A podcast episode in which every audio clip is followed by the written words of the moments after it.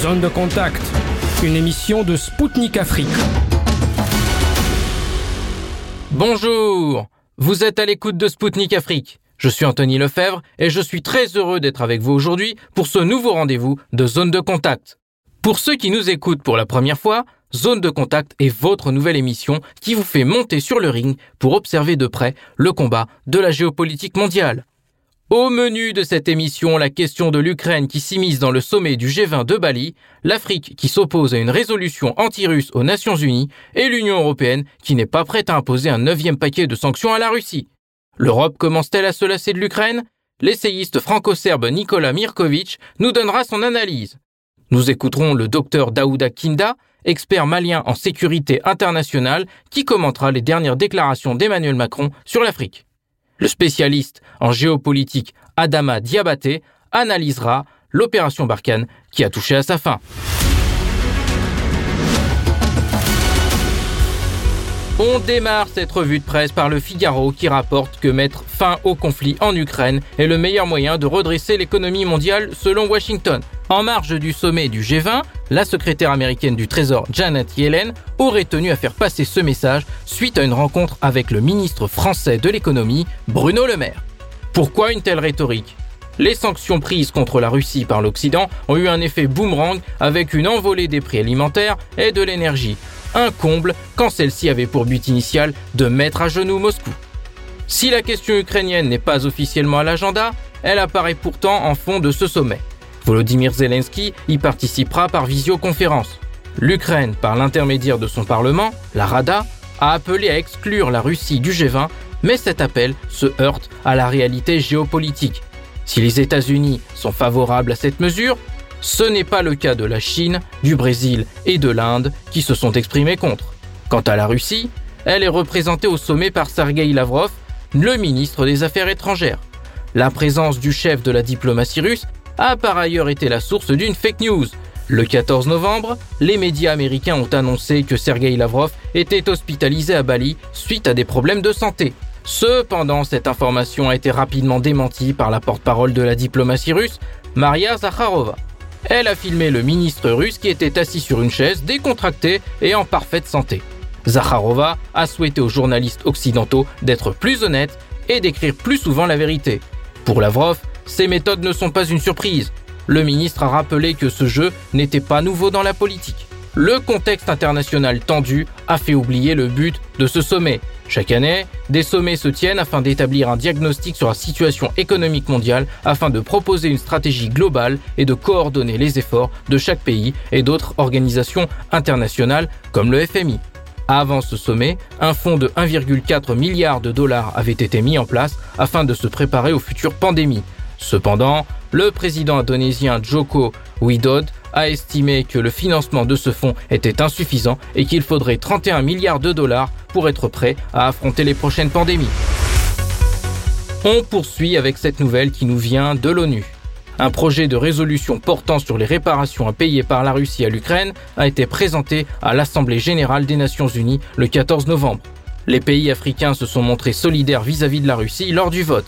La République centrafricaine, l'Érythrée, l'Éthiopie, le Mali et le Zimbabwe ont voté contre la résolution anti-russe. 27 autres pays africains dont l'Algérie, le Burundi, l'Égypte, le Nigeria et l'Afrique du Sud ont préféré s'abstenir.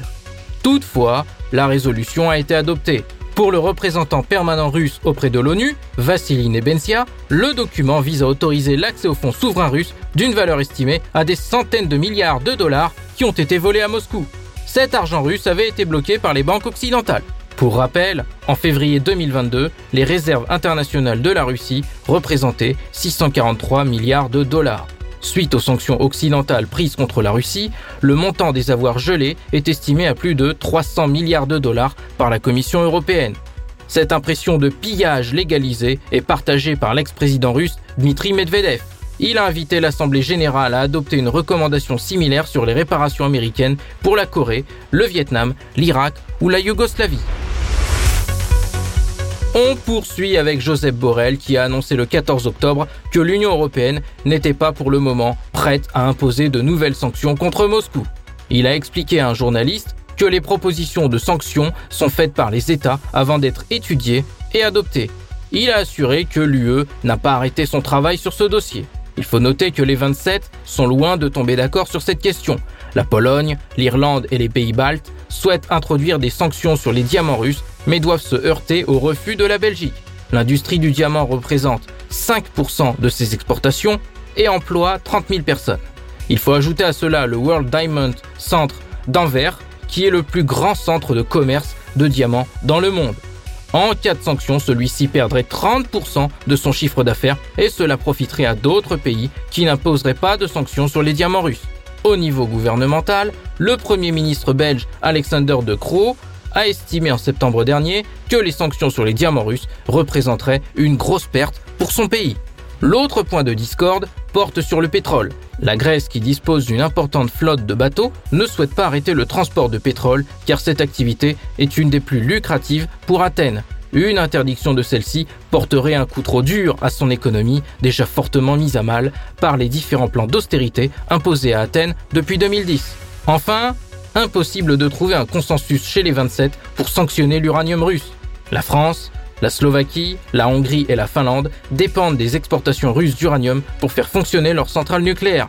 L'Allemagne a tenté d'amener sur la table des négociations l'interdiction de l'uranium russe sans succès.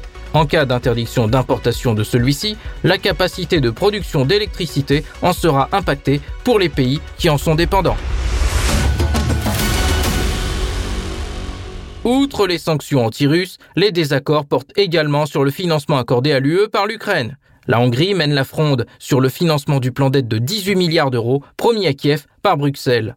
Assiste-t-on à un épuisement des Européens vis-à-vis de l'Ukraine? Pour parler plus en détail de ce sujet, l'essayiste franco-serbe Nicolas Mirkovic nous rejoint sur Zone de Contact. Bonjour Nicolas, merci d'être parmi nous aujourd'hui. Les pays européens n'arrivent pas à s'accorder sur un nouveau financement pour l'Ukraine. Budapest a bloqué le nouveau plan d'aide de l'UE. Aux États-Unis, les républicains sont aussi critiques à l'égard d'un nouveau financement. Peut-on parler d'une certaine fatigue qui s'installe chez les alliés de Kiev? Oui, tout à fait, d'autant plus que nous parlons de sommes conséquentes. Euh, les États-Unis ont déjà versé plusieurs dizaines de milliards de dollars. Euh, L'Union européenne est, euh, est, en train d'essayer de monter 18 milliards de dollars qui viennent s'ajouter déjà à des dons substantiels du FMI. cela coûte très très cher euh, pendant une, euh, durant une situation où l'Europe, les pays atlantistes vont très mal. Euh, l'inflation euh, dépasse les 10% dans la plupart des pays de l'Union européenne. Les États-Unis ne sont pas loin d'une inflation également à deux points. Il y a des problèmes économiques d'approvisionnement euh, très importants et euh, beaucoup de personnes se demandent quelle est l'utilité euh, de, ces, de ces fonds puisque la guerre continue. Et ils ne sont pas certains que cet argent va aider à amener la fin de la guerre. Et les, personnes se disent, bon, peut-être qu'au bout d'un moment, il serait temps euh, d'arrêter le financement, ou en tout cas de revoir le financement, ou de le lier à euh, l'obligation de Kiev euh, de négocier quelque chose, quoi. Kiev et Moscou, certainement. Les républicains ont menacé de demander à Kiev qu'elle montre où elle a dépensé chaque dollar de l'aide.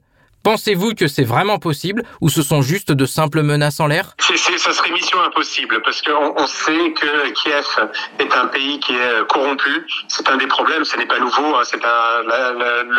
L'Ukraine a été corrompue dès 1991. Euh, on le sait, et c'est encore le cas aujourd'hui. Et euh, on sait que cet argent, on ne sait pas exactement où va cet argent. Donc ça serait mission impossible. Mais ce qui est intéressant, c'est de voir que euh, ceux qui donnent l'argent, parce qu'il ne faut pas oublier que c'est l'argent des contribuables américains, français, euh, euh, espagnols, italiens, etc., veulent savoir où va cet argent, à quoi est-ce qu'il va servir. On entend parler de corruption, on sait qu'il y a des armes qui sont envoyées en Ukraine, qui se retrouvent sur le marché noir, qui peuvent se retrouver dans d'autres pays européens. On ne sait pas dans quelles mains cela va se terminer. Beaucoup d'experts le disent depuis le départ. Et aux États-Unis, on a en effet vu plusieurs républicains très vindicatifs sur ce sujet, dire qu'il fallait euh, à tout prix arrêter de financer euh, la, la, la, guerre en Ukraine. Euh, J'ai même vu euh, une, une, candidate qui disait que euh, les États-Unis ne savaient pas protéger, faisaient tout pour protéger les frontières de l'Ukraine, alors qu'elles pouvaient pas, pouvaient pas protéger leurs propres frontières.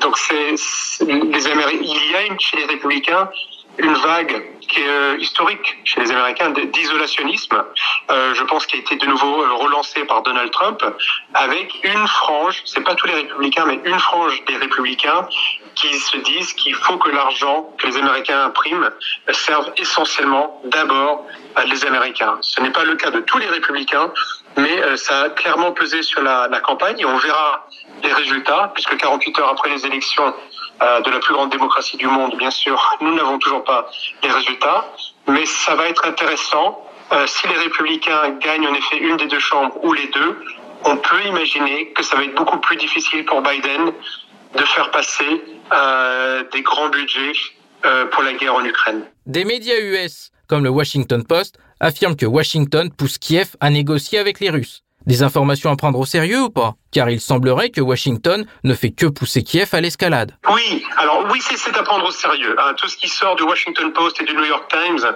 euh, est très proche du pouvoir et euh, tout est calculé. Il, peut y avoir des, euh, des, chroniques parfois qui sont extrêmement indépendantes, ça c'est. Mais il faut prendre ça au sérieux, d'autant plus que ce n'est pas qu'un seul article. Il y a quand même beaucoup de personnes au sein même de l'administration américaine et ce depuis le début de la guerre, mais on les entend un peu plus aujourd'hui, qui voit que euh, ça va être compliqué, que la situation en Ukraine va être compliquée, malgré l'aide, il n'est pas certain que l'Ukraine gagne, même si elle peut avoir des victoires militaires en ce moment, il n'est pas certain que l'Ukraine gagne à, long terme et que euh, ça peut entraîner le reste de l'Europe dans une crise majeure euh, et que les États-Unis en plus n'auront peut-être pas, comme on le disait il y a quelques instants, les moyens de continuer cet effort. Ils se disent peut-être que euh, maintenant serait un bon moment de négocier. Je pense que ce qu'ils se disent, c'est que certains ont peur que la Russie puisse gagner. Et si la Russie gagne, elle, peut aller au-delà de ce qu'elle a aujourd'hui en termes de, euh, de, gains territoriaux. Et que peut-être qu'il vaut mieux négocier maintenant et limiter les gains territoriaux pour la Russie. Je pense que certains se, se disent ça. Euh, et d'autres aussi disent aussi de toute manière, la, la situation peut escalader, cette guerre peut dégénérer, le monde est très tendu, donc il vaut peut-être mieux essayer de négocier une paix maintenant, d'autant plus que l'hiver va arriver dans, dans quelques semaines, qu'on ne sait pas euh, où est-ce que l'Europe va s'approvisionner en hydrocarbures. Euh, la, la, situation mondiale est tendue, donc on sent, et c'est plutôt intéressant, qu'il y a au sein d'une partie, une partie de l'administration, et je dirais, je pense même au sein du Pentagone, plus que la Maison Blanche, euh, des Américains qui se disent que maintenant il faut faut arrêter avant que cela euh, devienne euh, mondial euh, voire même nucléaire. En ce qui concerne le conflit ukrainien, l'armée russe a annoncé son retrait de la rive droite du Dniepr et de la ville de Kherson. Des analystes considèrent cette manœuvre russe comme une embuscade préparée pour Kiev. Qu'en pensez-vous? Et comment évaluez-vous la situation actuelle en Ukraine? Alors c'est très difficile de savoir ce qui se passe dans la tête des militaires russes depuis le début du conflit. Euh, il y a un nouveau, euh, un, nouveau chef à la tête de l'armée depuis quelques semaines, le général Sorovikin, euh, qui a été nommé pour mettre en place une stratégie qui visiblement n'a pas fonctionné jusqu'à présent. Quel est son projet sur Kherson? Je ne sais pas. Ce que je peux dire, c'est qu'en apparence, de toute manière, d'un point de vue purement euh, immédiat, cela a l'apparence d'une défaite euh, militaire et politique pour la Russie, puisque euh, Kherson a été euh, déclaré officiellement ville russe il y a quelques semaines par la, la, Douma et ça a été signé par Vladimir Poutine. Donc ça voudrait dire, ça veut dire que la Russie a perdu du territoire officiellement. Après, dans une guerre, beaucoup de choses peuvent arriver. À Stalingrad, euh, les forces russes euh, soviétiques à l'époque ont reculé. Euh, ils ont fini, elles ont fini par gagner. Aujourd'hui, vous savez, je, dis toujours en ce moment, on sait qui a gagné la guerre seulement quand celle-ci est terminée. Donc, quel est le projet de l'armée russe maintenant? Est-ce que c'est une embuscade? Est-ce que c'est pour réallouer des forces ailleurs? Est-ce que c'est une gestion des priorités? Est-ce que c'est une gestion du temps en attendant que l'hiver arrive, en attendant que les, comment dire, les nouvelles recrues arrive, je ne sais pas. Ce qui est certain, c'est qu'à très court terme, comme ça, c'est une défaite. Ça fait mal, euh, ça fait mal à la Russie. Euh, ça fait mal, je pense, euh, pour les soldats qui sont morts pour Kherson.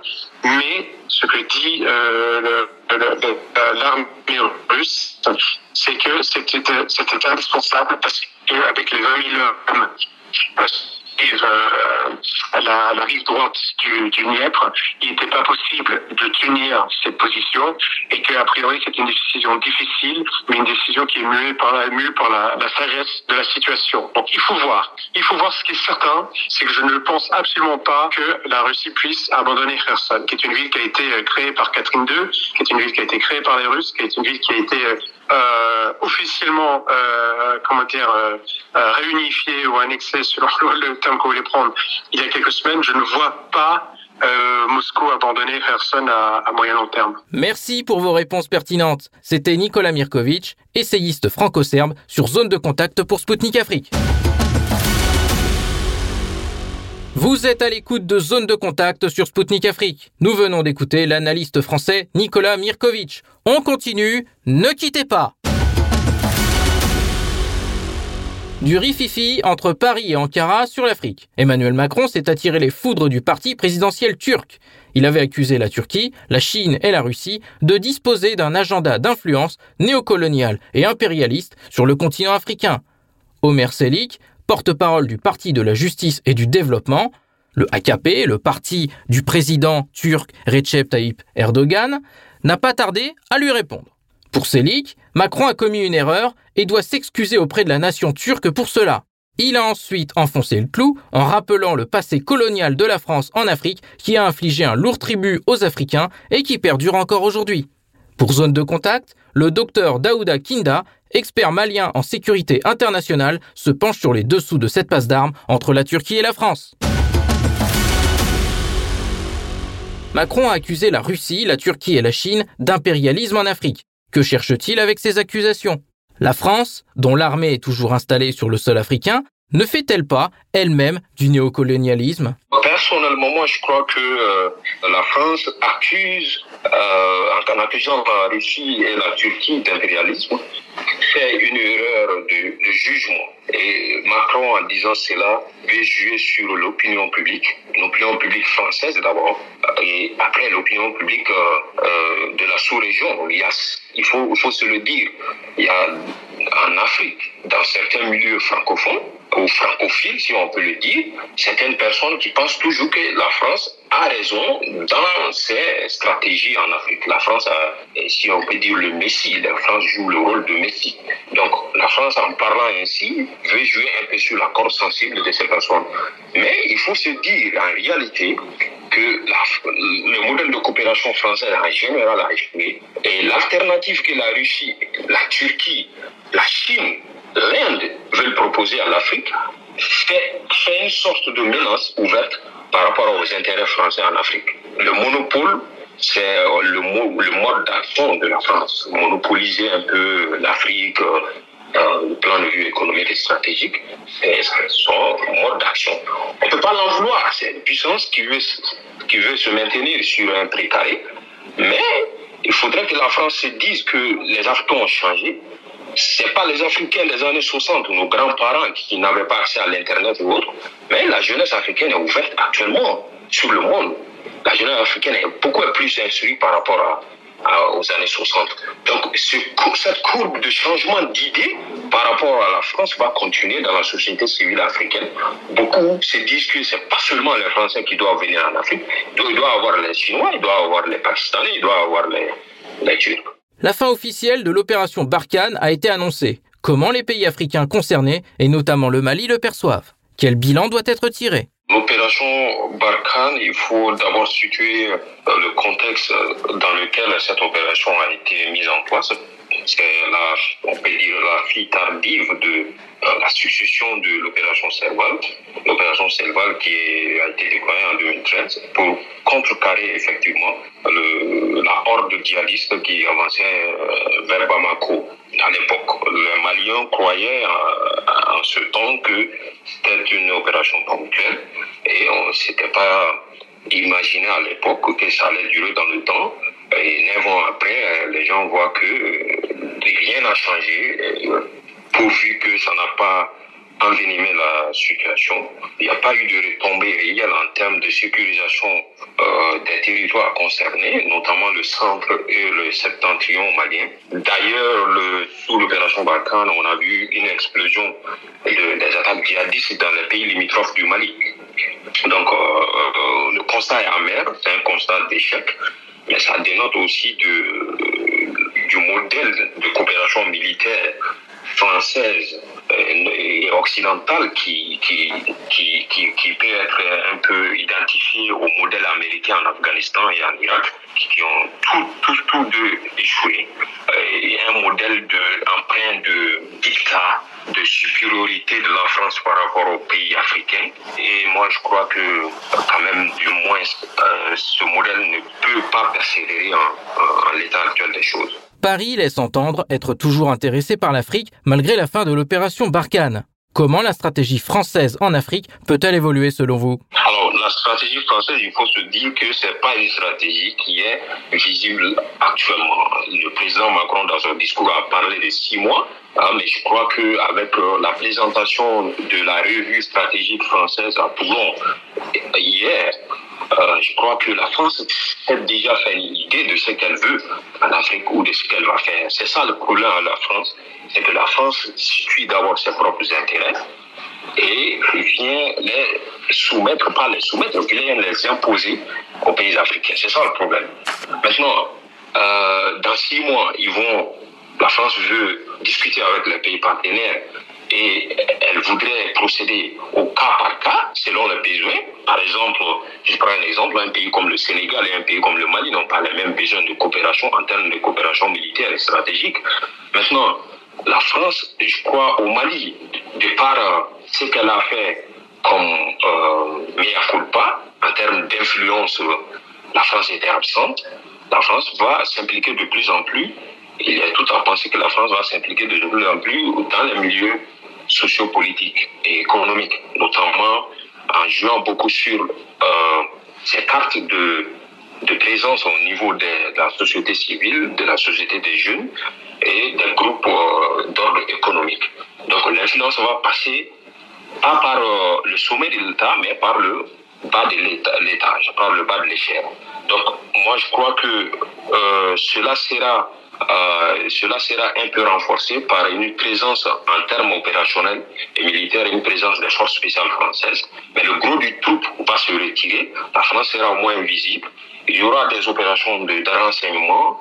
Et comme Macron lui-même l'a dit dans son discours, il y aura une intimité stratégique. Qui dit intimité stratégique dit un retour en arrière par rapport à la diplomatie secrète de la France, des accords secrets euh, et puis les opérations secrètes du renseignement humain et technique. Donc cela va désavantager encore la France et la vision que l'opinion publique fait par rapport à la France en Afrique. Le Mali a été le premier pays à avoir rejeté avec force la présence militaire française. Bamako a donné en quelque sorte l'exemple aux pays voisins. Pourquoi le Mali? Comment expliqueriez-vous ce phénomène malien Alors, ce phénomène malien, on peut le décrire de deux manières. Il y a d'abord ce que perçoit l'opinion publique malienne, euh, cette opinion publique qui a assisté, euh, si on peut dire, euh, impuissante, la chute des Kadhafi, si on peut dire l'assassinat des Kadhafi programmé par l'OTAN, la France, l'Italie et les États-Unis, alors que ce Kadhafi était vu par l'opinion publique, notamment la jeunesse africaine. Il ne faut pas oublier que la jeunesse dans ce pays compose pratiquement 70% de la population.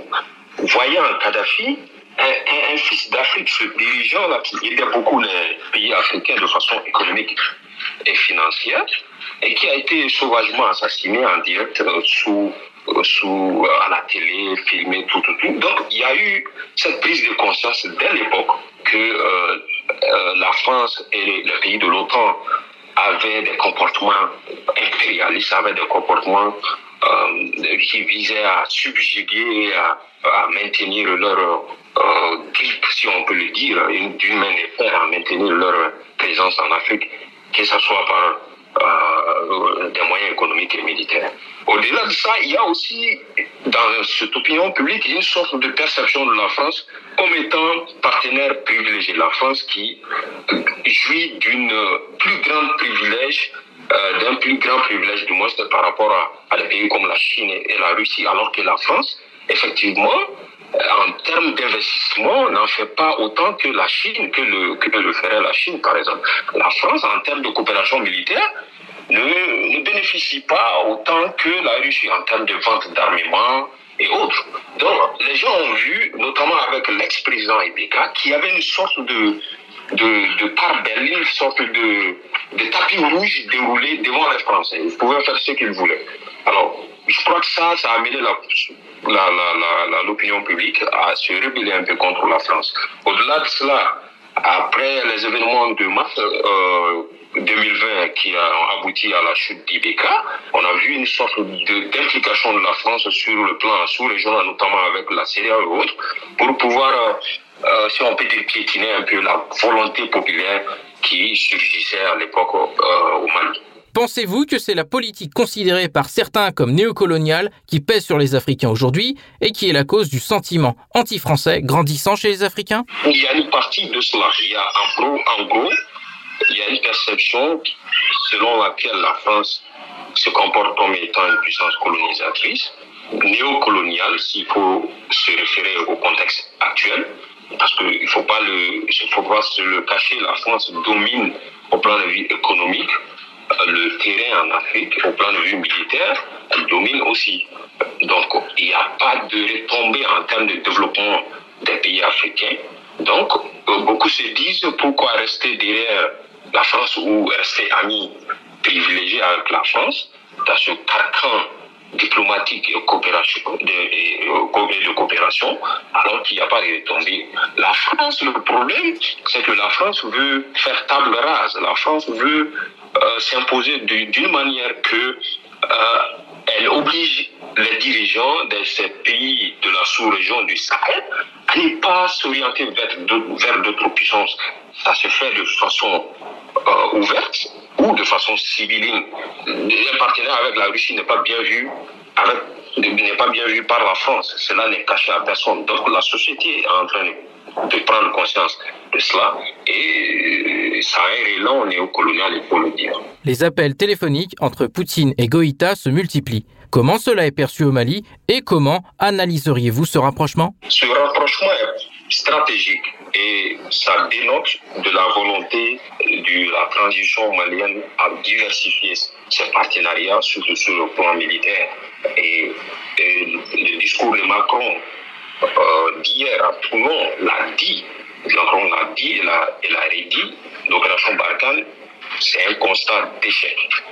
Parce que euh, la France, le modèle de coopération militaire que la France propose aux pays africains, notamment au Mali, n'est pas du tout viable, notamment à travers le G5 Sahel, à travers la CDAO, à travers les structures sécuritaires militaires de la, de la CDAO. La France n'est pas à même de proposer quelque chose d'endogène par rapport aux problématiques africaines. Donc, euh, on peut dire que euh, ce côté de la Russie qui donne une plus grande largesse, une plus grande, plus grande autonomie aux pays africains en termes de collaboration d'égal à égal, de partenariat gagnant-gagnant, est plus euh, adapté à la situation de crise malienne actuelle. C'est pas seulement la Russie, le Mali se tourne autour se tourne aussi vers les pays euh, de l'Afrique, l'Algérie, euh, l'Ouganda, la Turquie en termes de défense et de coopération sécuritaire. Donc, il ne faut pas se leurrer. Le Mali va continuer dans ce sens. Mais il y a un petit bémol, notamment en termes de concrétisation et de poursuite de cette coopération avec la Russie dans le temps. Il ne faut pas que la Russie aussi s'arrête seulement à coopérer ou à, comment dire, à être plus proche du Mali dans des circonstances de transition, mais il va falloir que la Russie politique, ait une politique africaine de longue durée et qui se structure par rapport à un régime élu et pérenne.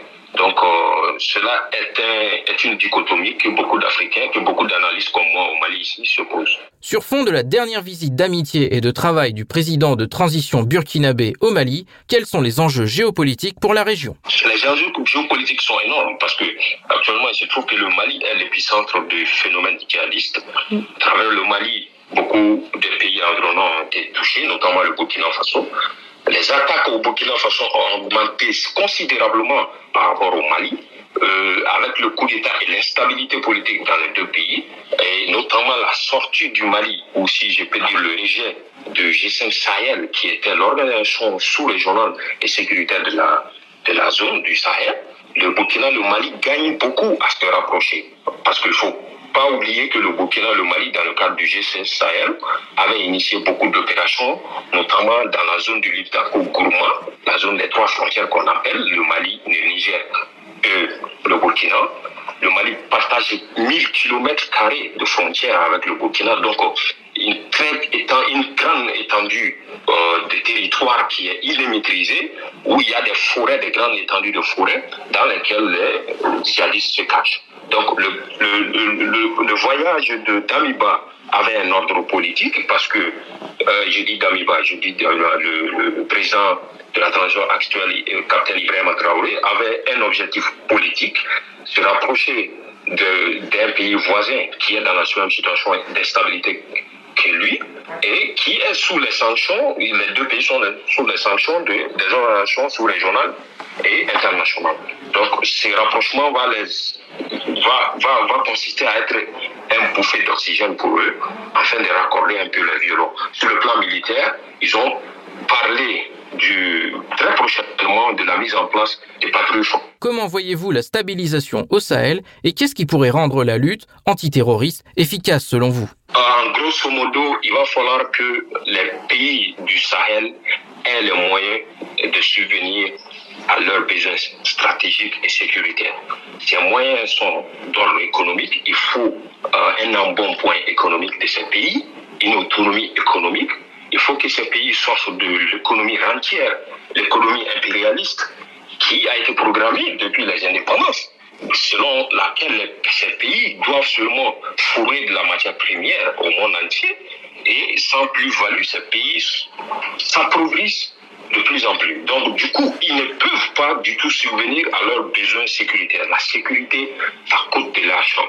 Au-delà de ça, il y a beaucoup d'autres phénomènes, notamment les phénomènes endogènes, les, les, clivages ethniques et d'ordre intercommunautaire. Il va falloir qu'il y ait une sorte de politique nationale de dialogue entre ces communautés. Il faut que l'État s'implique davantage dans ces zones. En plus de cela, il va falloir qu'il y ait une réforme de l'armée et des outils de sécurité nationale de ces pays, notamment au Mali. L'armée est un grand corps malade dans, au Mali. Il y, a des, il y a un effectif pléthorique, il y a aussi une inconsistance euh, de l'effectif.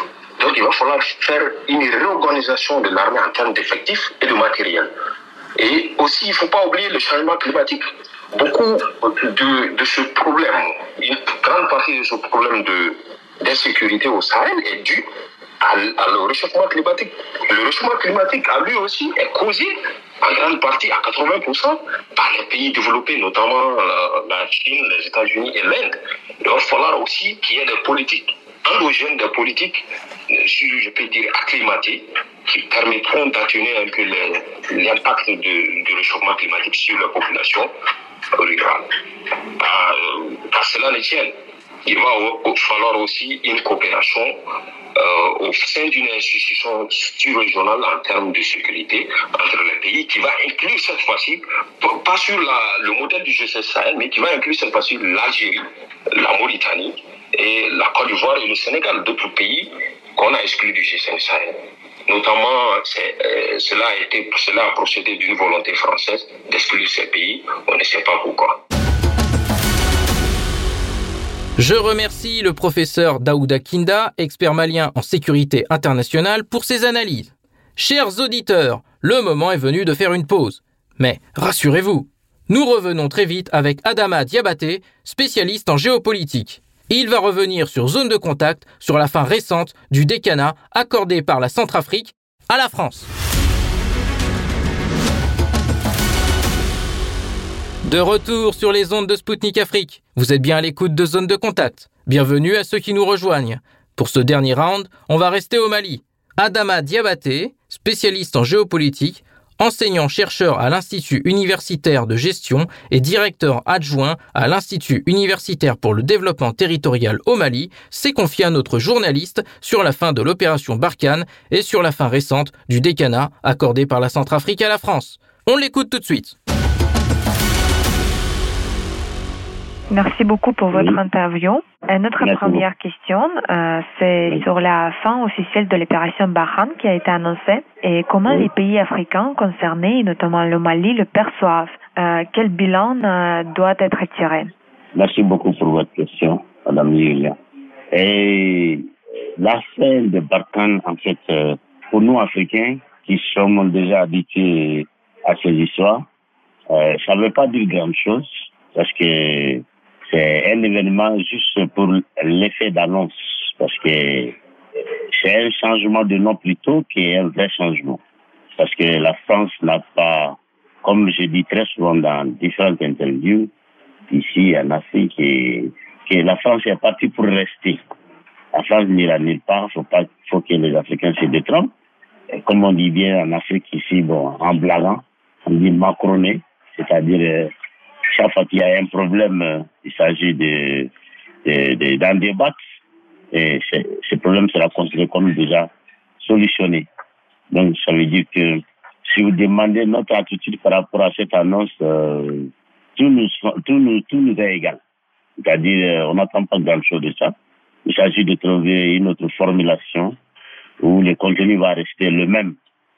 Il n'y a pas de changement parce qu'il me semble que la France est un pays en crise euh, stratégique en ce qui concerne sa politique euh, en Afrique. C'est-à-dire, elle a des problèmes d'adaptation aux réalités changeantes en Afrique et au monde, surtout par rapport à, la stratégie à mener ou bien à la politique à mener en Afrique.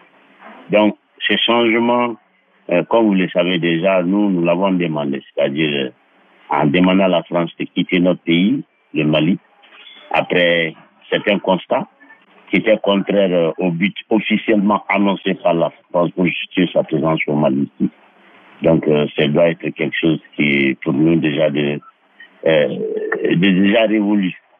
Maintenant, je pense que ça, ce sera plutôt pour l'électorat français, pour les partenaires de la France en Europe et dans le monde, une manière de justifier jusqu'à présent sa présence militaire française en Afrique, ce qui quelle que soit l'appellation, ne nous arrange pas, parce qu'on sait pourquoi ils sont là depuis 60 ans.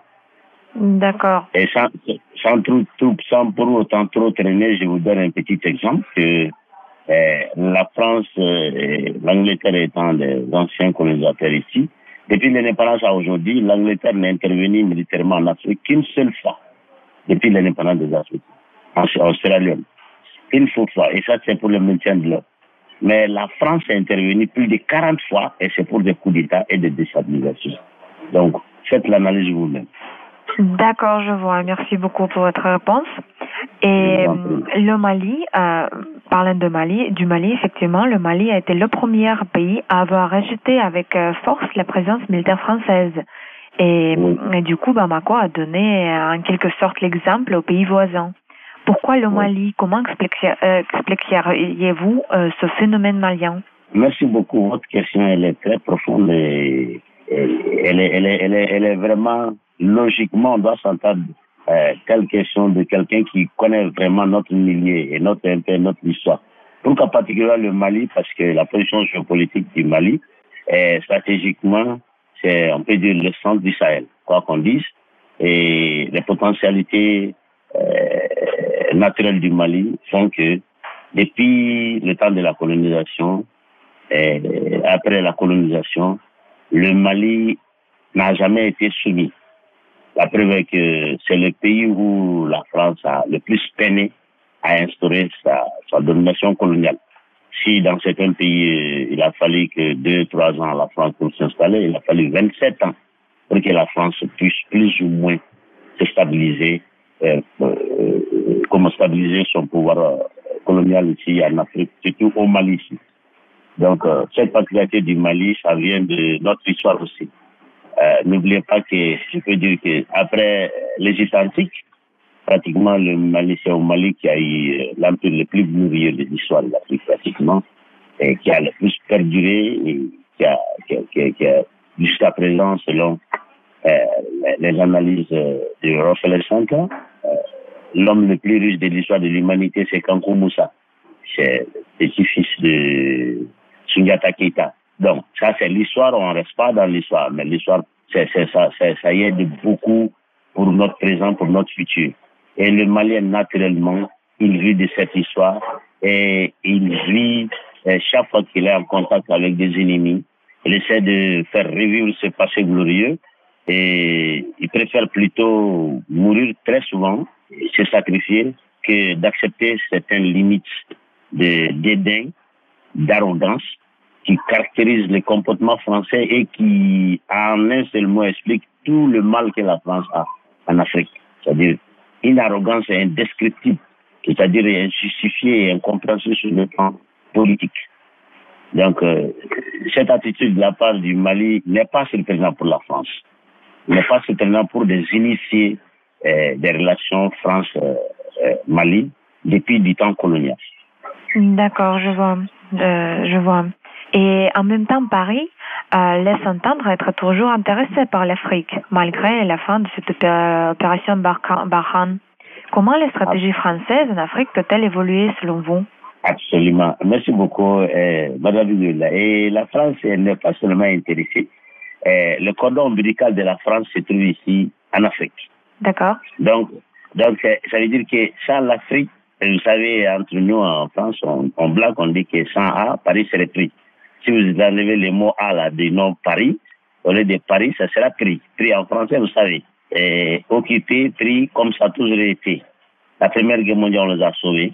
On vous dira jamais ça dans l'histoire.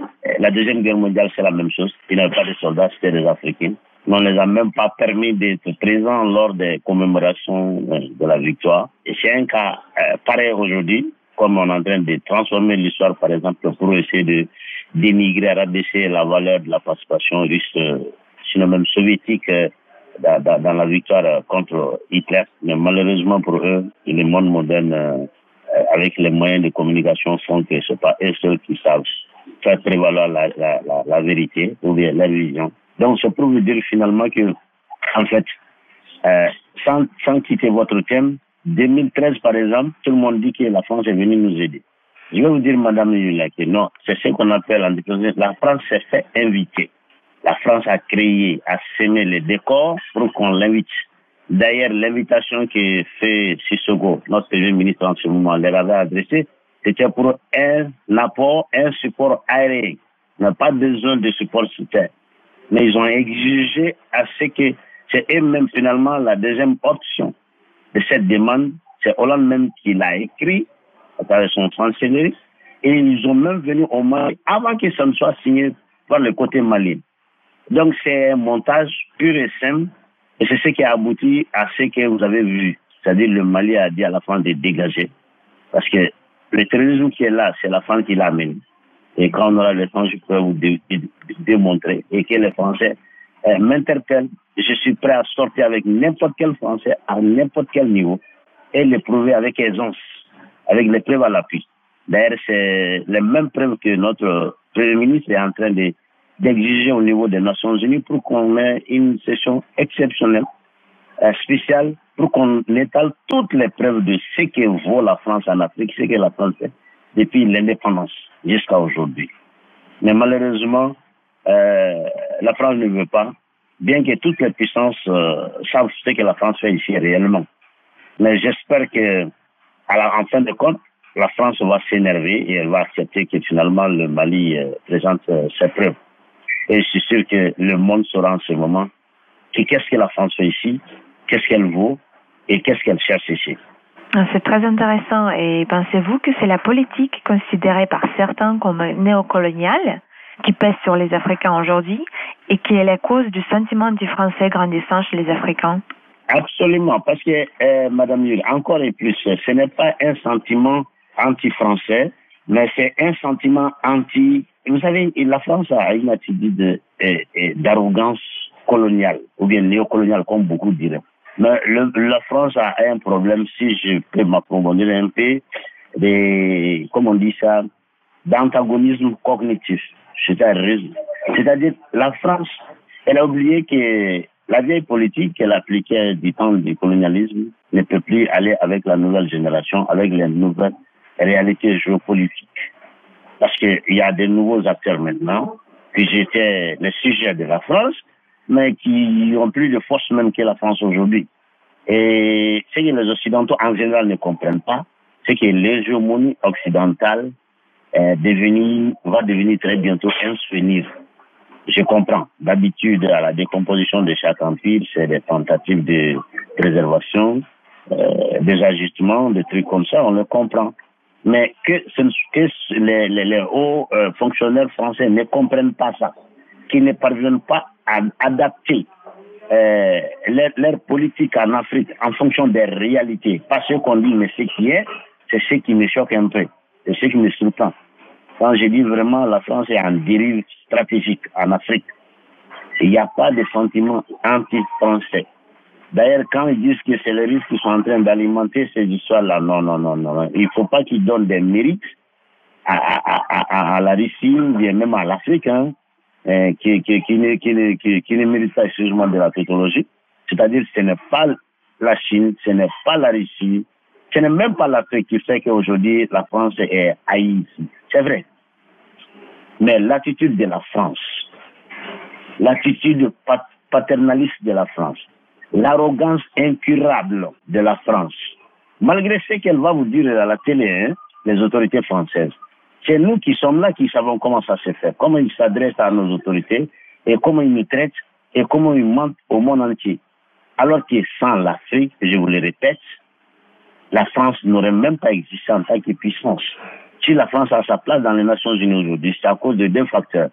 Sa présence de l'armement nucléaire et le fait qu'elle a en esclavage pratiquement directement ou indirectement une trentaine de pays africains.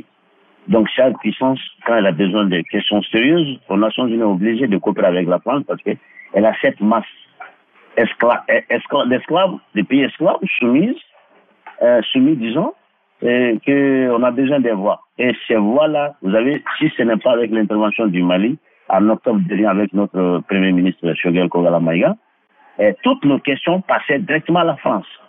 Nous, on était là comme des petits enfants, sous, sous, sous couvert de, de, notre père ou bien de notre grand-père, la France. Mais c'est aberrant. On n'a pas de problème, je répète encore, avec la France. Il n'y a pas de sentiment anti-français ici. Il y a un sentiment de réveil il y a un sentiment d'orgueil national, finalement. Il y a un sentiment de se faire prévaloir comme être humain. Il y a un sentiment de laisser comprendre à la France que sans nous, il n'allait pas vivre, littéralement. Madame, prenez l'exemple du franc CFA aujourd'hui. Sarkozy l'a dit, il a avoué. Jacques Chirac l'a dit. Le CFA, c'est l'arnaque. Là, j'accuse toute l'humanité. Parce que le, le franc CFA, aujourd'hui, à cause du franc CFA, on doit amener la France au tribunal. C'est de l'escroquerie officialisée, légalisée. Parce que sans le franc CFA aujourd'hui, la France occuperait la 27e position. Elle vit littéralement de notre sang. Et malgré ça, elle veut nous faire savoir que nous, on a besoin d'elle. Que sans elle, nous ne pouvons rien. D'accord. Si sans toi, on ne peut rien, on te dit de dégager et tu ne veux pas dégager. Mais il y a quoi? Qu'est-ce qui ne va pas? Mais il n'y a pas de logique.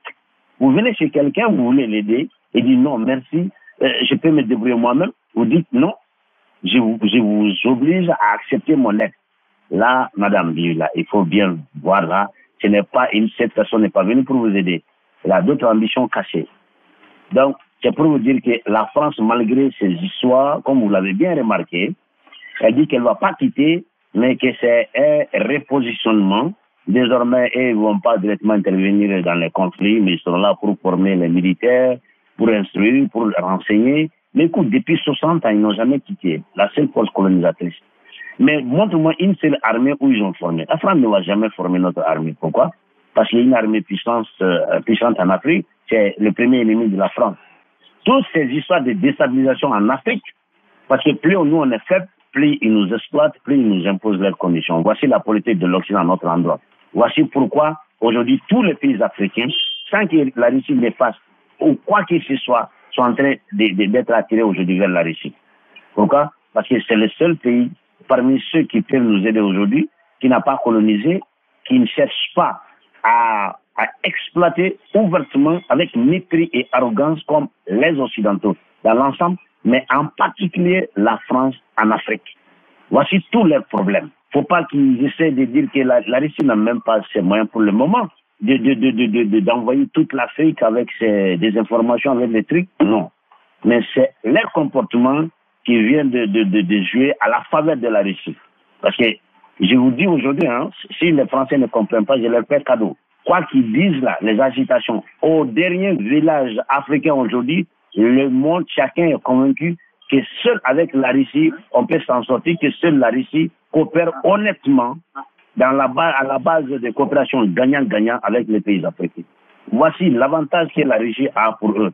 Malgré leurs agitements qu'ils aboient, mais s'ils ne changent pas d'attitude et de stratégie, je vous assure, madame, qu'ils vont, vont amener sur l'assiette toute l'Afrique à la Russie, sans même que la Russie ne fasse des propositions. Ah, c'est très intéressant. Merci pour vos analyses. Et vu qu'on a déjà parlé un peu de la Russie, euh, ma question suivante, c'est sur les appels téléphoniques entre Poutine et Goïta qui se multiplient dernièrement. Donc, euh, comment cela est perçu au Mali? Euh, Et vous voyez cela comme un, rapprochement? Absolument, parce que, vous savez, euh, quand ça ne va pas, chez vous, chez moi, chez n'importe quelle personne, et alors que vous avez des choix d'aide à demander, vous adressez à la personne que vous croyez qui peut vous venir en aide. Mais vous n'allez pas vous approcher à quelqu'un avec qui vous avez déjà tenté de vous sauver et il vous a noyé. Une fois, deux fois, trois fois. Comme Einstein disait, non? Vous faites quelque chose mille fois, ça ne réussit pas sans changer de manière de faire euh, la mille et énième fois. Ou de, si vous n'êtes pas, si vous êtes intelligent, vous devez comprendre ça ne va pas réussir. C'est ça notre cas avec euh, l'Occident. Donc chaque appel téléphonique avec euh, Poutine, avec la Russie, euh, avec notre président, ça nous donne de l'espoir, ça fait notre fierté et on en débat chaque fois. Moi y compris, comme signe de rapprochement que nous cherchons. D'ailleurs, pour, pour, pour, encore élucider ce passage, je vais vous dire que contrairement aux Occidentaux, nous on a fait plus de cinq ans en train de réclamer la Russie et ne s'était pas précipitée. C'est nous qui avons demandé. On a ramassé ici plus de 5 millions de signatures en pétition pour remettre à l'ambassade de la Russie pour réclamer que la Russie vienne. Contrairement à eux qui viennent s'imposer des forces à travers des, des, des, forces corrompues politiques ici, on fait des petits coups d'État là-bas, on fait des petites diversions. Euh, vos collègues, entre guillemets, je ne peux même pas les appeler médias, ils font une en train de dénigrer un, Africain là-bas et en train de, de flatter l'autre, et puis la population, à cause de son ignorance, se laisse aller. C'est comme ça qu'ils jouent avec nous, mais malheureusement, c'est pas en passé. Donc, chaque appel téléphonique avec euh, euh, le président russe, pour nous, ça, ça nous donne de l'espoir, ça nous donne euh, de la fierté, ça nous donne du courage, en réalité. Parce que Contrairement à beaucoup de nos collègues africains qui disent que non, on ne va pas quitter la domination occidentale pour aller nous donner à la Russie, il y a en géopolitique, il n'y a pas un seul pays qui peut faire chemin seul. Ça n'existe pas. Tout le monde va avec quelqu'un. Seulement, il faut trouver euh, euh, une niche de coopération où il peut satisfaire tes besoins. Nous, nous savons qu'avec l'Occident, nos espoirs sont déjà épuisés. Ça, on l'a déjà su depuis des centaines d'années ensemble et nous, nous ne faisons que régresser et il ne faut que se développer. Donc il est temps de divorcer et tenter un autre mariage. Je vois, je vois, merci beaucoup. Et sur fond de la dernière visite d'amitié et de travail du président de transition burkinabé au Mali, quels sont les enjeux géopolitiques pour la région? C'est une visite à laquelle on s'attendait. Comme vous l'avez vu, euh, ça a été une visite éclair. C'était une visite d'amitié. Euh, d'ailleurs, avant ça, ce qu'on n'a pas eu la chance de faire avec Damiba. Euh, on a eu déjà fait des opérations ensemble, avant même qu'il ne vienne au Mali, même avant de signer, parce qu'on a les mêmes problèmes, on a les mêmes ennuis. La France a essayé d'instrumentaliser ce pays à travers Damiba. D'ailleurs, c'est ce qui a été la raison que la population s'est levée pour le chasser. Traoré, sachant que c'est la population qui l'a mis là-bas, et comme avec Damiba et avec Kaboré et les autres, euh, si jamais il ne prend pas le droit chemin, il va connaître le même sort.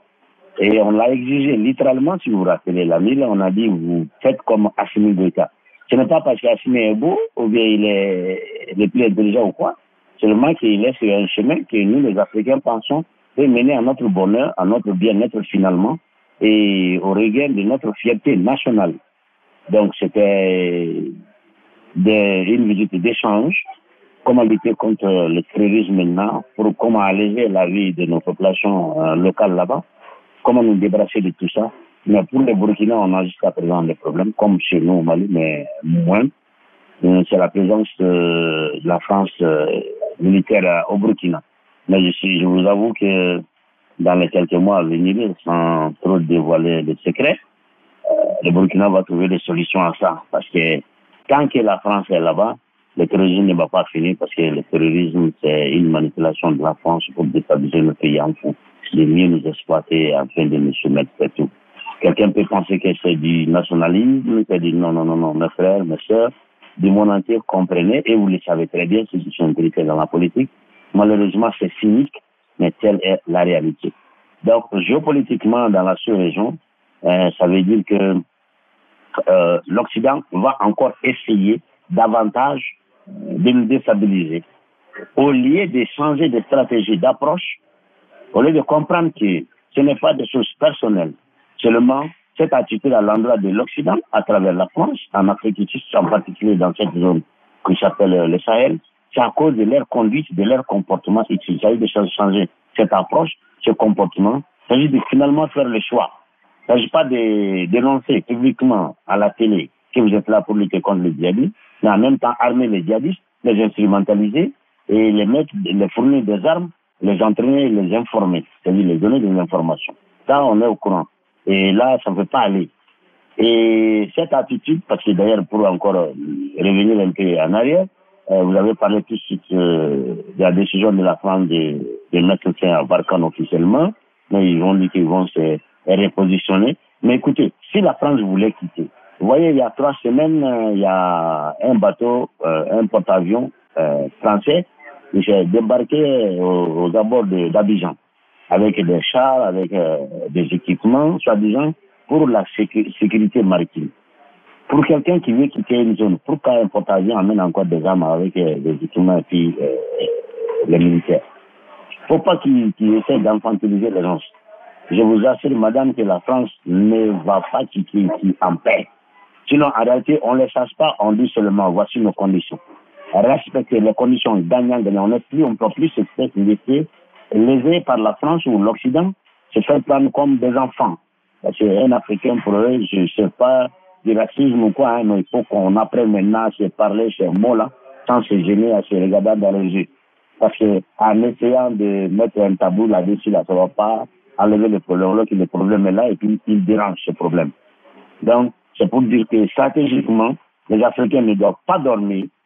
Ça, je vous le dis, parce que l'Occident, l'Europe en particulier, la France, vit de nous. Donc pour la France, quitter l'Afrique, ça veut dire littéralement mourir.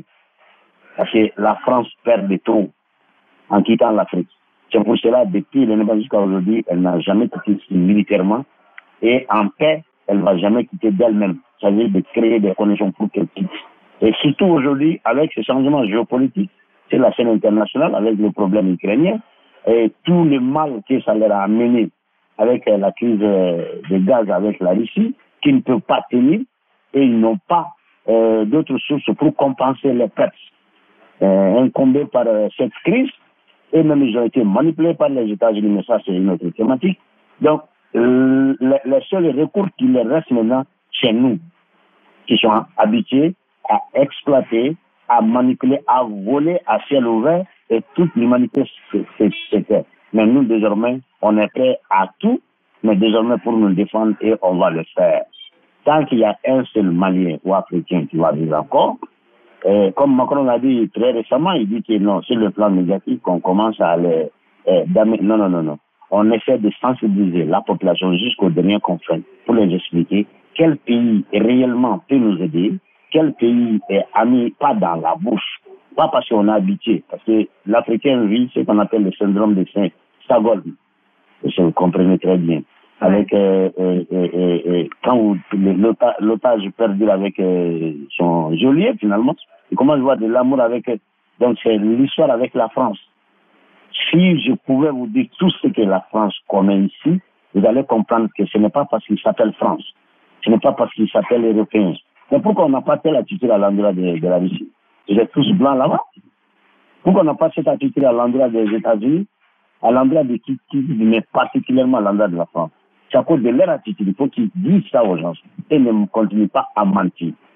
Donc, le rapprochement encore France et Mali, Burkina Faso, c'est ce que nous cherchons.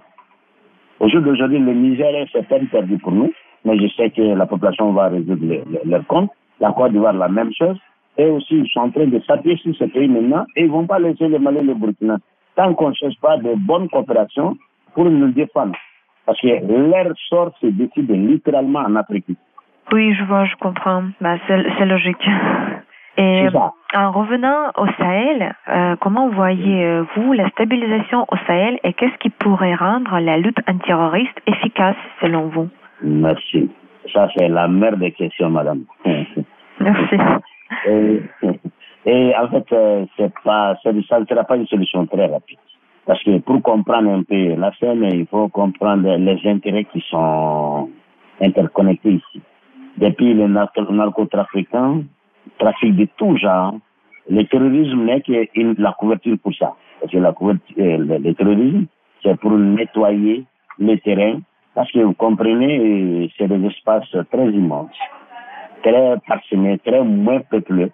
Donc, euh, tu peux aisément faire n'importe quoi là-bas sans être vu ou soupçonné par quelqu'un. Et du point de vue stratégique et du point de vue recherche naturelle, les puissances occidentales, en particulier la France surtout, parce que depuis la Deuxième Guerre mondiale, l'Afrique a été donnée à la France euh, par l'Occident, au temps de la guerre froide. La seule condition était que la France devait tout faire pour que la Russie ne puisse pas s'installer bien en Afrique. Et après ça, tout ce que la France aurait fait à l'Afrique serait pardonné par l'Occident, malheureusement. C'était ça notre sort décidé par l'Occident. D'où aujourd'hui cet antagonisme et ce mépris, ou bien ce doute entre eux et nous. Ce n'est pas du fait de leur couleur ou de leur euh, position géographique, mais du fait de leur conduite, des, actes qu'ils ont posés ici. Donc, quand vous me posez la question, qu'est-ce qu'il faut faire pour la stabilisation du Sahel? Ça va prendre du temps, mais il faut que les Sahéliens s'assument eux-mêmes, c'est-à-dire nous. Et là, pour cela, on a beaucoup d'obstacles, d'ordre objectif et d'ordre personnel. Et par exemple, pour que nous, nous menons une guerre contre ce terrorisme, qui puisse euh, venir à bout de ce terrorisme, il faut que nos pays se donnent la main. Parce que il n'y a aucun pays dans la sous-région aujourd'hui qui, à lui seul, peut venir à bout de ces gens-là. Parce que tellement les territoires vaste et les moyens financiers sont limités. Mais le problème à cette possibilité de coalition, d'union entre nos pays, est le fait que la majorité de ces pays, malheureusement, se trouvent sous domination française sur le coupole français. Et leur politique est déterminée par la France. Leurs leaders sont choisis par la France. Là-bas, en fait, c'est des, des, des, des relais français. Et tout ce qui peut aller à l'encontre des intérêts français, ils vont les bloquer. Alors que nous et les Français, excusez-moi, aujourd'hui, c'est comme la vie et la mort. C'est l'un qui peut gagner, malheureusement. Tant que la France n'a pas changé d'attitude, tant qu'elle n'a pas elle s'est pas guérie de cette dérive stratégique ou de cette euh, démence stratégique. Oui, je, je fais sciemment parce que ça me choque que la France n'ait pas compris jusqu'à présent que par les méthodes machiavélistes qu'elle a l'habitude toujours d'utiliser à notre endroit par des méthodes de brutalité, de, condescendance, d'arrogance, euh, il ne peut plus dissuader l'Africain, il ne peut plus vexer l'Africain. Il s'agit maintenant de sortir maintenant d'égal en égal en adulte séparés. prenons l'exemple, par exemple, vous voulez la stabilité d'Israël. On a besoin de se donner les mains. Mais disons aujourd'hui, on doit faire des plans. La première chose qu'on va demander, on va demander à ce que la France dégage. Parce que les bases françaises sont ici, là, c'est pour nous déstabiliser. Parce que nous déstabiliser, nous devenons très dociles. Quand nous devenons dociles, la France continue son jeu comme depuis il y a plus de 60 ans. C'est-à-dire exploiter nos ressources sans rien nous donner et nous laisser les déchets ici. Vous voyez maintenant avec cette histoire de COP27 en Égypte maintenant là. Mais ça c'est de l'arnaque à l'endroit de l'Afrique. Mais personne n'en parle. Heureusement que nos papettes, présidents africains entre guillemets, commence maintenant à oser le dire ouvertement. Vous vous êtes développé pendant des millénaires en utilisant ce même carbone. Aujourd'hui, vous nous privez et vous ne donnez rien en compensation. Je comprends, hein, la géopolitique, le droit international, ça n'a jamais été quelque chose d'honnête. De, c'est les relations de force, je comprends. Mais qu'on le dise au moins, qu'on ne nous embrouille pas, qu'on ne dise pas euh, au, au, blanc, au noir, ça ne peut pas aller. Donc, supposons que nous voulons la sécurité dans le Sahel. Nous voulons que nous nous unissions pour mener cette lutte-là. Vous allez au Sénégal, c'est la France qui est là, à 100%. Vous allez en Côte d'Ivoire, c'est la France qui est là. Vous allez au Niger, je n'en parle même pas. Ça, c'est bébé préféré maintenant. Au Tchad, on a même tué un père pour donner le pouvoir à un fils adoptif. Donc, où est-ce qu'on va toucher encore? Qui va rester? Le Mali, parce que même avec le Burkina, il faut attendre parce qu'il y a tellement de pression sur ce jeune président aujourd'hui. Les États-Unis, la semaine dernière que la semaine passée. Et d'ailleurs, euh, Mme Miguel dit quelque chose que les Africains ne savent pas et que j'ai beaucoup remarqué lors euh, des pomaranges révolution en, en Ukraine et puis de la révolution de la Géorgie. C'est la même peste-là qui a fait la tournée il y a deux semaines en Afrique ici, euh, Noulan. La fameuse Noulan. Et partout où elle passe, après, c'est des révolutions. Parce que la France perd la main maintenant. Maintenant, ils veulent remplacer la France. Et là, dans mes interventions, je le laisse toujours savoir. Nous, on fait la part des choses. Si vous voulez venir ici, essayez de provoquer des révolutions ici. C'est pas, ce sera votre Afghanistan. Au contraire, nous, on n'a pas de problème avec les Blancs, on a des problèmes avec la France, avec la politique de la France. Si vous, Américains, vous voulez venir ici, la présidente de la Russie ici n'a aucun problème. On a le droit de coopérer comme vous, coopérez entre vous et la Russie, même malgré les problèmes avec les jeunes aujourd'hui. La Russie et, les États-Unis sont en train de mener des propagandes par rapport au nucléaire. Ça, c'est la géopolitique. Mais pour qu'à nous, nous devons être les orphelins de, de la géopolitique. Non, on n'est pas prêt. Maintenant, euh, le Sahel, ça va prendre du temps. Le Sahel, ça va prendre du courage.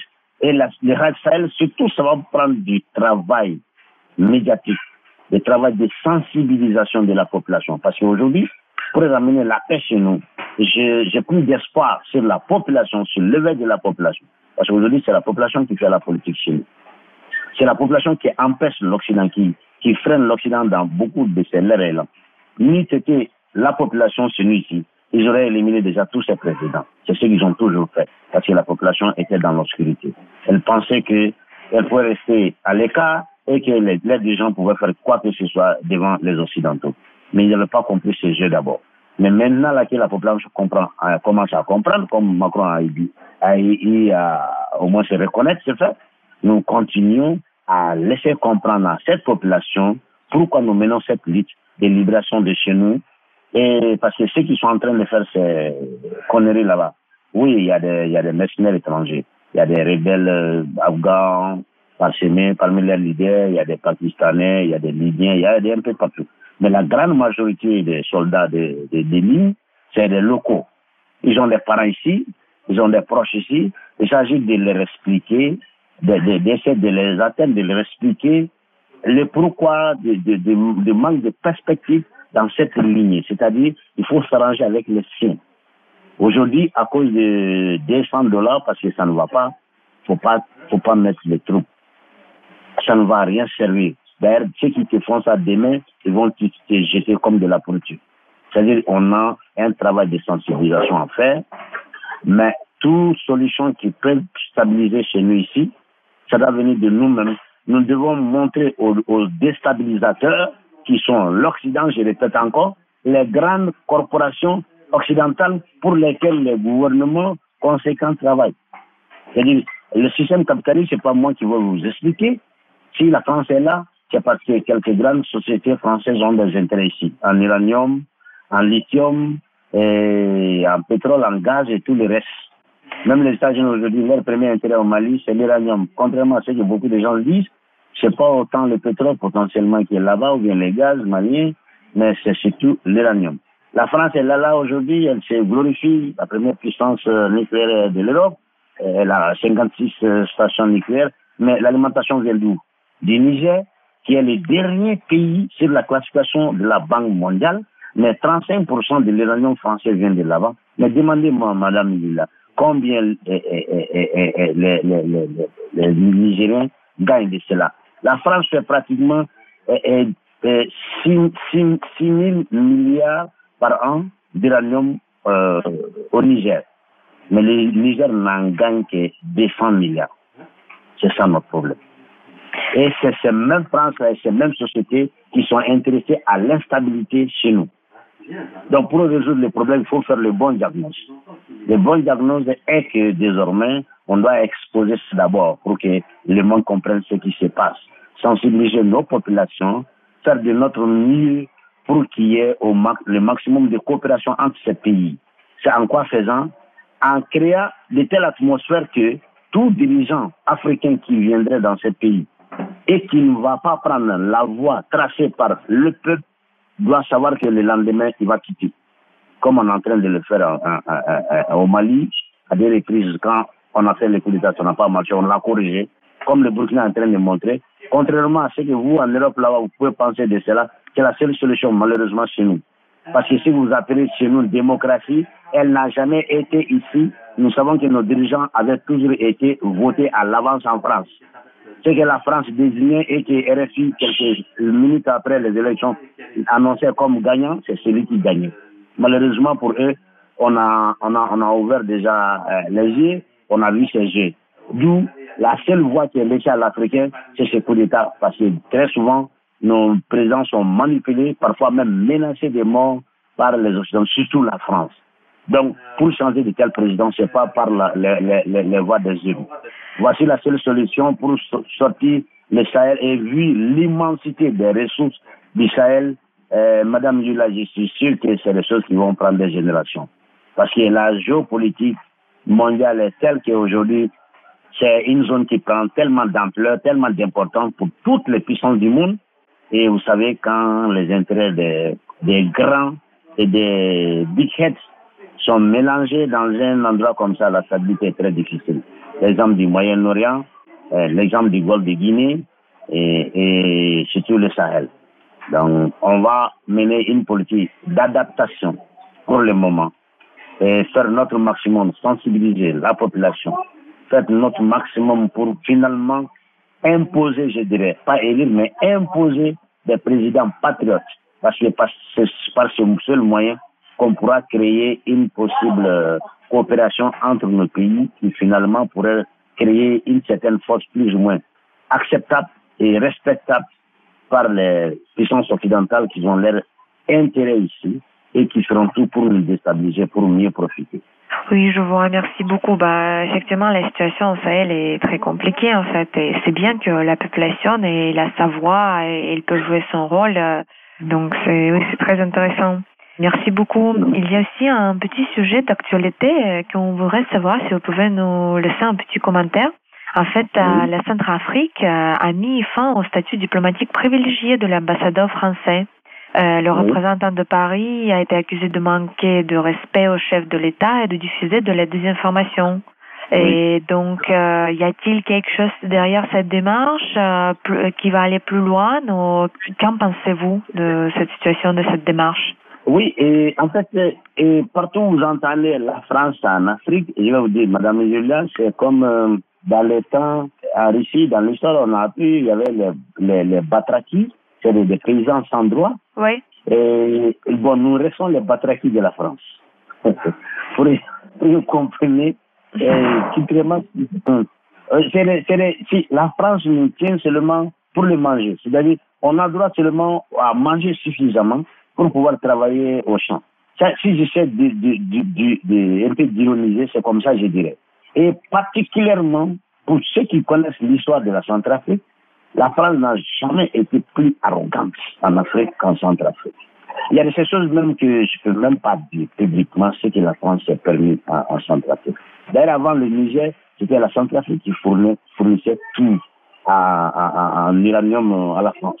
Et le jour où Bokassa a osé demander un franc pour son uranium, on, on l'a humilié, on l'a assassiné, on l'a tué de la façon la plus non incroyable. Donc, il ne pas que cela vous surprenne que l'ambassadeur euh, de la France euh, puisse se comporter ainsi à Bangui. Mais ils sont habitués. parce que c'est plus chez eux que Paris même. C'est comment un, un sale, bon, excusez-moi, bon, disons africain, disons, mais pas, pas comme ça qu'ils disent, vous comprenez, ose appeler les riches et ose leur dicter. Alors que chaque fois quand ils parlaient là, on dit oui, monsieur, oui, le français. Je vous dis, hein, ça, va vous, ça, va vous, ça va vous croire euh, un peu euh, ridicule, mais c'est ça littéralement le, mental du français. Et c'est ça le problème du français avec euh, nous les Africains.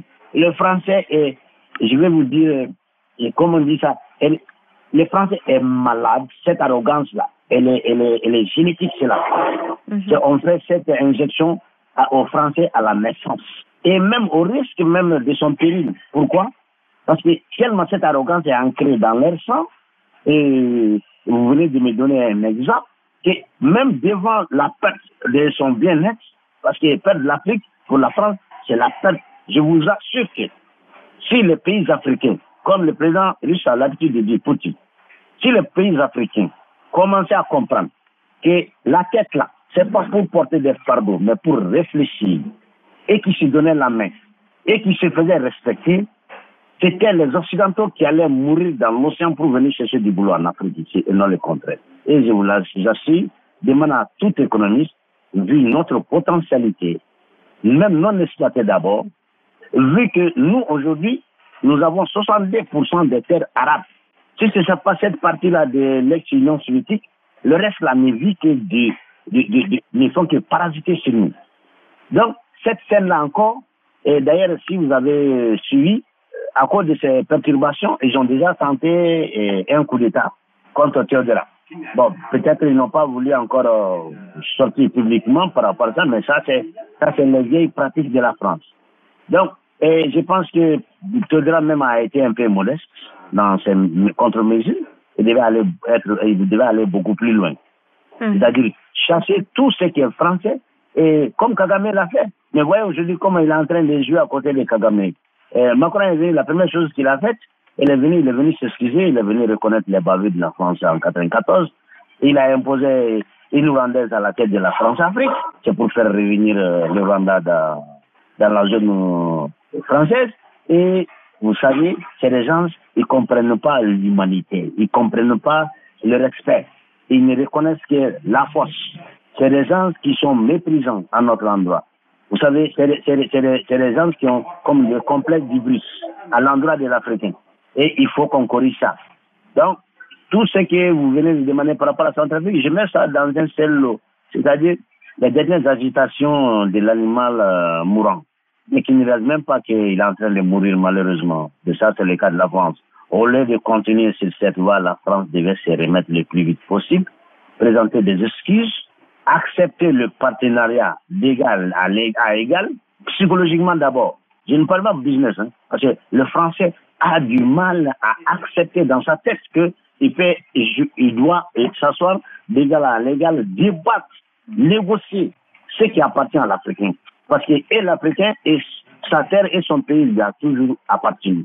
Donc prétendre à ça, pour la France, c'est déjà comme lui manquer de respect. Littéralement, psychologiquement, si vous voulez comprendre, vous voulez rentrer dans la tête d'un dirigeant français, c'est comme ça qu'il raisonne à notre endroit. Et c'est de là que viennent les problèmes. Et ont oublié qu'on a fait les mêmes universités avec eux là-bas, qu'on est décomplexé, que plein d'entre eux sont au pouvoir, on se connaît en Afrique ensemble, et qu'on était, on est sorti même meilleur des, promotions dont ils faisaient partie. Donc c'est complexe là, cette génération-là, c'est fini. Donc ces remèdes ne marchent plus. Et je vais vous dire qu'avec la Centrafrique, avec déjà la fin du mandat de hmm. eh, la France est en train de préparer des nouveaux troubles que nos camarades centrafricains. Heureusement, on échange, on a beaucoup de contacts, on va prendre toutes les mesures. Eh, vos histoires de démocratie que vous dites là, comme Poutine a l'habitude de dire, chaque peuple a sa démocratie. Et il n'y a pas de démocratie standard, parce que si vous prenez la démocratie comme telle, et qu'on va dans chaque pays occidental, croyez-moi, il y a moins de démocratie là-bas que les pays qui élèvent souvent dictatoriaux. Si tu prends, euh, parce que c'est des pays qui sont contrôlés par les grandes agglomérations, par des corporations, c'est la corporatocratie en réalité. Et ça ne peut pas marcher dans nos pays pauvres où on a besoin de plus de socialisme, c'est-à-dire de plus de partage malheureusement, pour que tous puissent survivre au moins. Donc il ne faut pas imposer des valeurs euh, ce qui est bien pour, euh, est, comme on dit, ce qui est bien pour un, un, un, Allemand, c'est la mort pour un Russe, comme on dit là-bas. Donc c'est la même chose chez nous. Ce qui est bien peut-être pour vous les Européens, c'est la mort pour nous les Africains et vice-versa. Donc laissez chacun avec sa culture, mais seulement avec le minimum de, de, de, de conditions qui puissent permettre l'épanouissement de l'être humain, le respect comme on dit ça, euh, de l'attitude de tout un chacun et le monde va vivre en paix. Malheureusement, c'est à quoi je ne crois pas. Merci à Adama Diabaté, spécialiste en géopolitique, enseignant-chercheur au Mali. Zone de contact, c'est terminé pour aujourd'hui. Mais rassurez-vous, nous nous retrouverons très bientôt sur les ondes de Spoutnik Afrique pour un nouveau numéro. Moi, Anthony Lefebvre, je vous dis à très bientôt et d'ici là, portez-vous bien. Zone de contact, une émission de Spoutnik Afrique.